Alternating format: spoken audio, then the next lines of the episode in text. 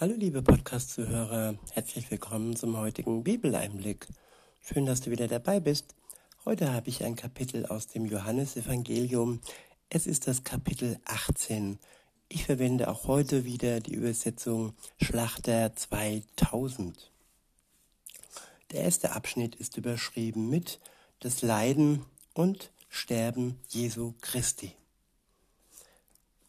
Ab Vers 1 heißt es, als Jesus dies gesprochen hatte, ging er mit seinen Jüngern hinaus über den Winterbach Kidron. Dort war ein Garten, in den Jesus und seine Jünger eintraten. Aber auch Judas, der ihn verriet, kannte den Ort, denn Jesus versammelte sich oft dort mit seinen Jüngern. Nachdem nun Judas die Truppe und von den obersten Priestern und Pharisäern Diener bekommen hatte, kam er dorthin mit Fackeln und Lampen und mit Waffen. Jesus nun, der alles wusste, was über ihn kommt, was über ihn kommen sollte, ging hinaus und sprach zu ihnen, Wen sucht ihr? Sie antworteten ihm, Jesus, den Nazarener. Jesus spricht zu ihnen, ich bin's. Ja, Jesus sagte zu ihnen, er ist es. Er hat sich nicht gedrückt, er hat gekämpft, gerungen, er hat Blut und Schweiß geschwitzt am Abend zuvor oder kurz davor im Garten Gethsemane und er wurde am Ende gestärkt durch den Engel Gottes der ihm die Kraft gab, dann zu sagen, ich bin's. Jemand anderes wäre vielleicht in die Flucht gegangen oder hätte es geleugnet.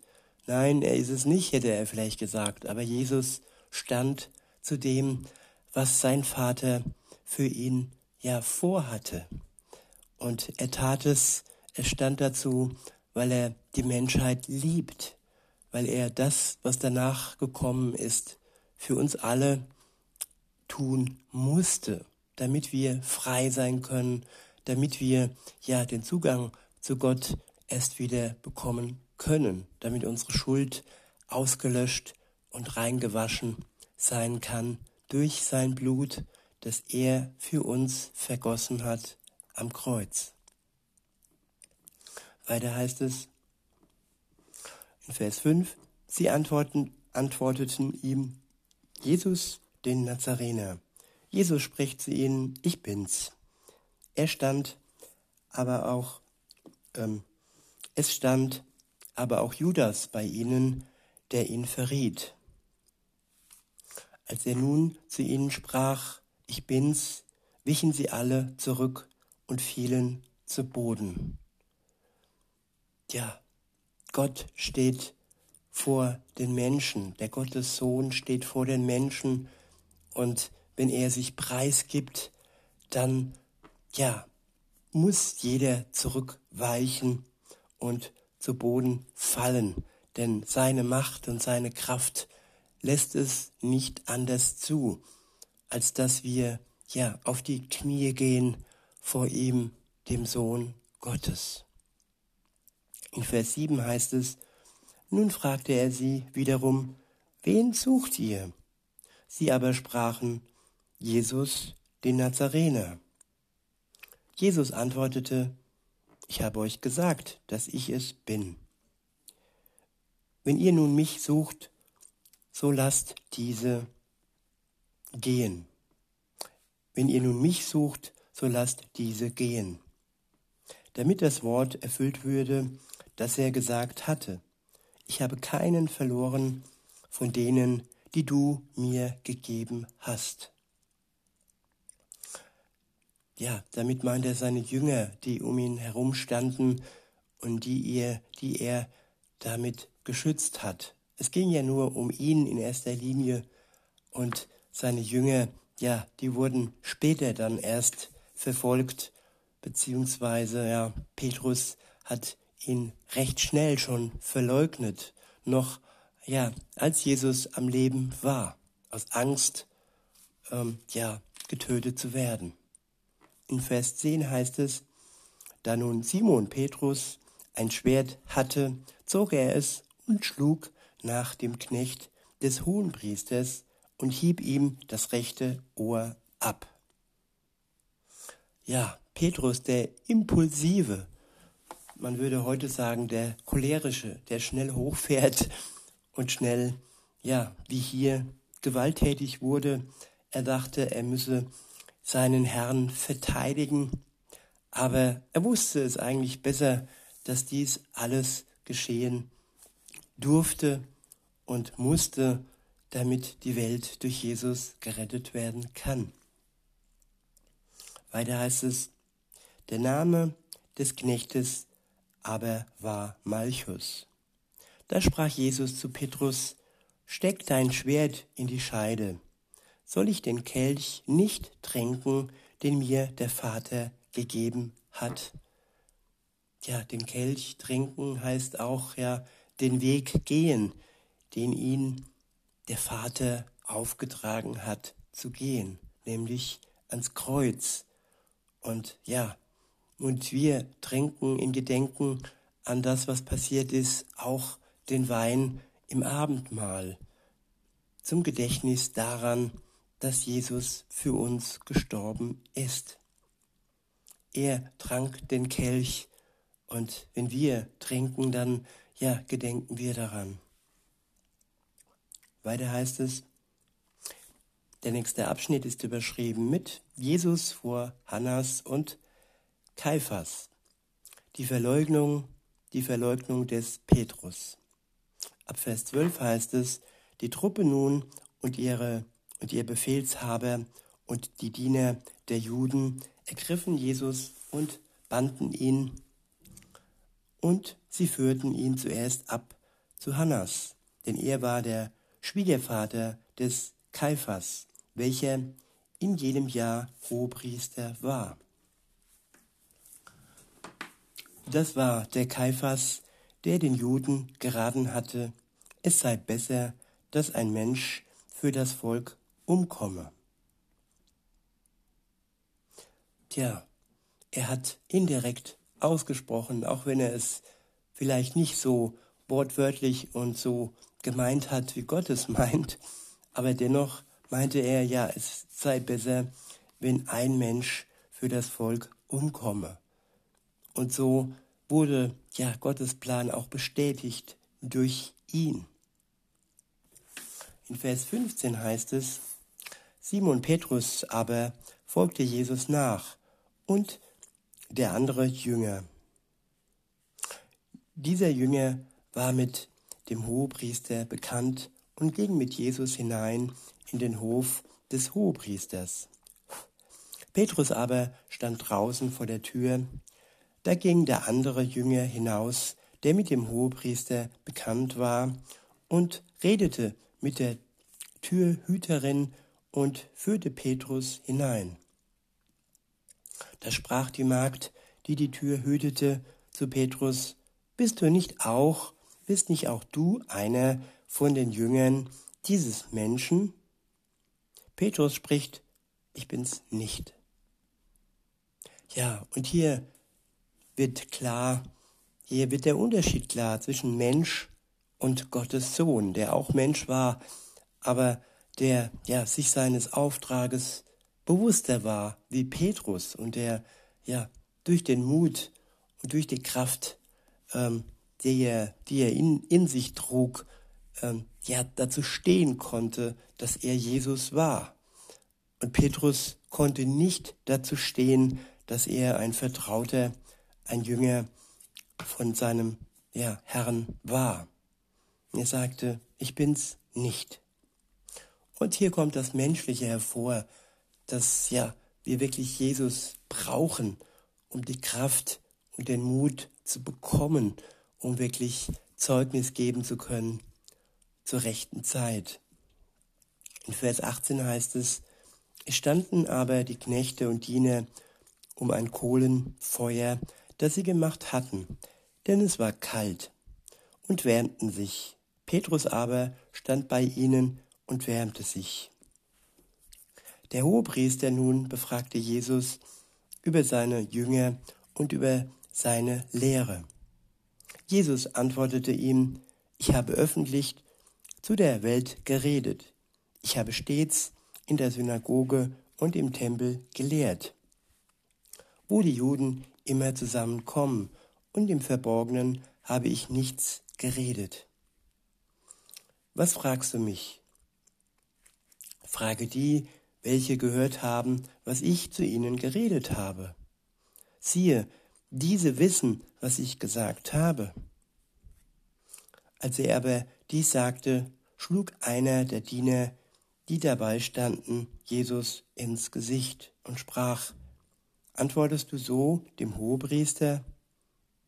Jesus erwiderte ihm, Habe ich Unrecht geredet? So beweise, was daran Unrecht war. Habe ich aber Recht geredet, was schlägst du mich? Hannas hatte ihn nämlich gebunden, zum Hohepriester Kaiphas gesandt.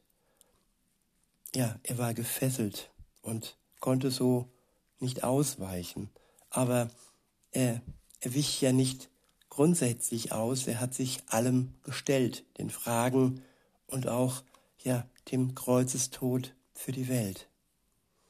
In Vers 25 heißt es, Simon Petrus aber stand da und wärmte und wärmte sich.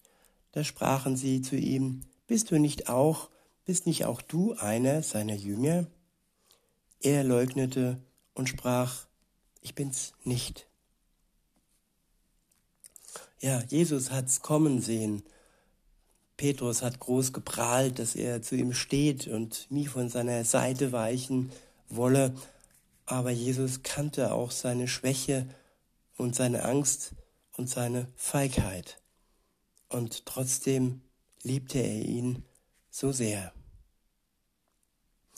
Ja, und trotzdem wusste er, ja, dass er auch für ihn, nicht nur für alle anderen, sondern auch für ihn ans Kreuz gehen musste.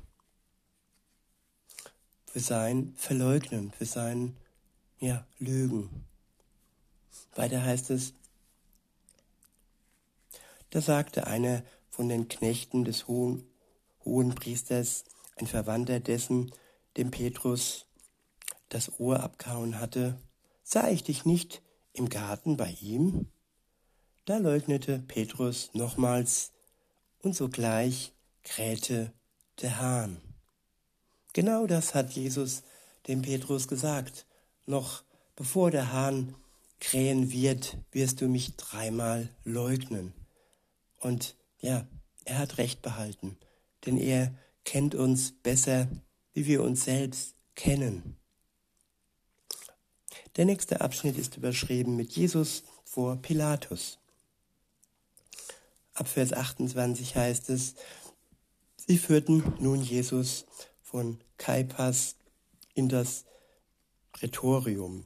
Es war aber noch früh, und sie selbst betraten das Prätorium nicht, damit sie nicht unrein würden, sondern das Pascha essen könnten. Da ging Pilatus zu ihnen hinaus und fragte, was für eine Anklage erhebt ihr gegen diesen Menschen? Sie antworteten und sprachen zu ihm, wäre er kein Übeltäter, so hätten wir ihn dir nicht ausgeliefert. Da sprach Pilatus zu ihnen, so nehmt ihr ihn und richtet ihn nach euren Gesetzen. Die Juden nun sprachen zu ihm, wir dürfen niemand töten. Tja, sie halten sich an die zehn Gebote, in denen steht, du sollst nicht töten. Aber jemand auszuliefern, was in diesem Fall ja, ja Gottes Plan war, aber trotzdem sieht man hier diese Doppeldeutigkeit, diese Scheinheiligkeit von manchen, ja, Religionsgelehrten, die äh, Gesetze und Gottes Gebote umgehen, aber im Prinzip nicht Gutes damit, nichts Gutes damit tun. Gott lässt sich nicht umgehen und Gott sieht auch solche krummen Wege, die genauso zum Tod führen und zur Sünde. Weiter heißt es, damit Jesu Wort erfüllt würde, dass er sagte, als er andeutete, durch welchen Tod er sterben sollte.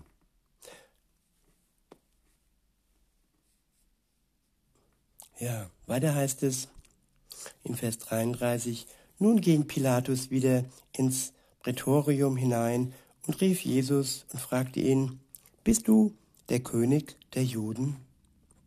Jesus antwortete ihm, redest du das von dir selbst aus oder haben es dir andere von mir gesagt? Ja, von uns selbst aus.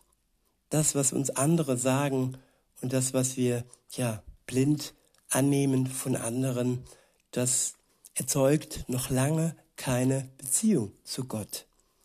Wenn Jesus für uns persönlich ja durch unseren Glauben der König ist, der König der Juden und der König der ganzen Welt, dann hat das wirklich eine Bedeutung, wenn wir selbst glauben und selbst daran festhalten.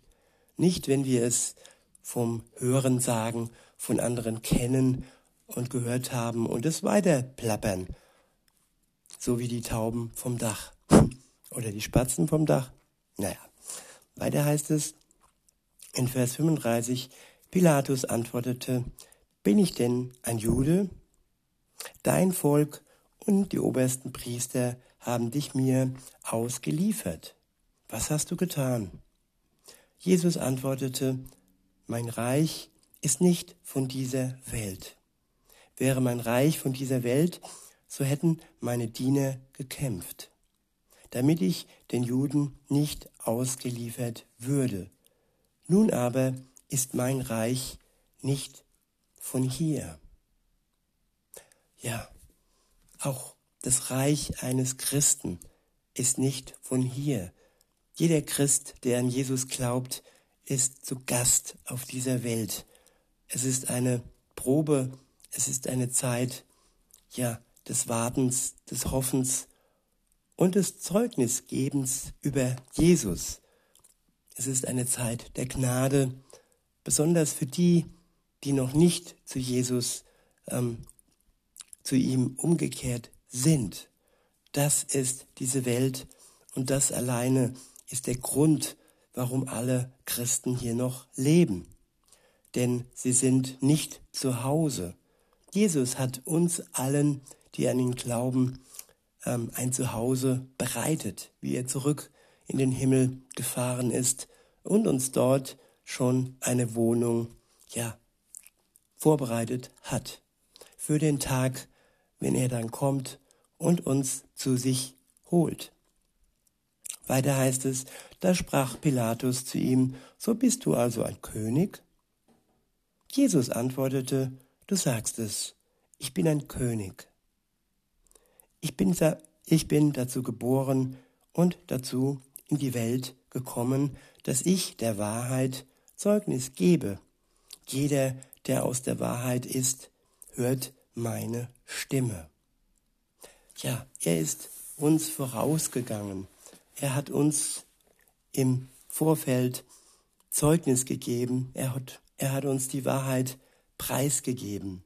Und wir, seine Nachfolger, dürfen, dürfen es ihm gleich tun, dürfen sein Evangelium, seine gute Botschaft, seine gute Nachricht weitergeben, damit es alle Menschen auf der Welt hören können. Damals hörten sie seine Stimme und heute können sie unsere Stimme hören. In Vers 38 heißt es, Pilatus spricht zu ihm, was ist Wahrheit? Und nachdem er das gesagt hatte, ging er wieder hinaus zu den Juden und sprach zu ihnen, ich finde keine Schuld an ihm. Ja, das war, wie sagt man, eine hypothetische Frage, eine Frage, die keine Antwort ähm, ja, wollte.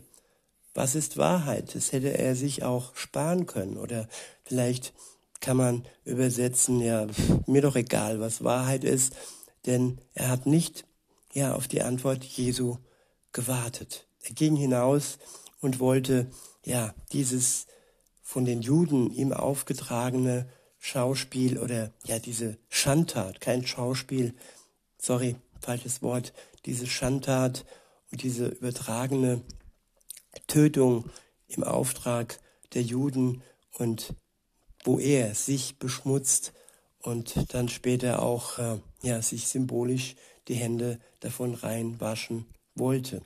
Weiter heißt es, ich finde keine Schuld an ihm. Ja, diese Wahrheit hat er erkannt, dass Jesus ohne Schuld war. Er war schuldlos in der Welt und bis zu seinem letzten Tag hat er kein einziges Gebot gebrochen. Kein einziges der zehn Gebote und alle anderen Gebote hat er so gehalten, wie es der Liebe Gottes entspricht. Er war nicht ähm, schwarz-weiß, schwarz-weiß-Denker, dass er ja an, am, am Sabbat nicht geheilt hat oder am Sabbat seine Jünger nicht gespeist hat auf dem Feld. Nee, er hat die Gebote mit Liebe gesehen und nicht so, wie es die Juden taten. Ja, wir dürfen nicht töten, aber gut, dann lass, dann überlassen wir es jemand anderen zu töten. So hat Gott und Jesus nicht die Gebote gewollt und gesehen. Weiter heißt es, ihr habt aber eine Gewohnheit, dass ich euch am Paschafest einen freigebe. Wollt ihr nun, dass ich euch den König der Juden freigebe? Da schrie, da schrien sie wieder alle und sprachen nicht diesen, sondern Barnabas. Barnabas aber war ein Mörder. Ja, die Schuld freigeben. Gott gibt uns frei von der Schuld. Und Barnabas war symbolisch der Erste, der freigegeben wurde von seiner Schuld. Jesus, bei Jesus war das nicht nötig. Er war schuldlos und ihm musste niemand ja freigeben oder vergeben. Barnabas schon, denn er war ein Mörder. Und Jesus starb für alle Mörder, die bekennen, die sich ihrer Schuld bewusst werden, die ihr Gewissen noch am Leben halten und, die, und denen es wirklich leid tut die umkehren zu Jesus und bereuen, was sie taten. Denen vergibt er gerne. In diesem Sinne wünsche ich euch noch einen schönen Tag und sage bis denne.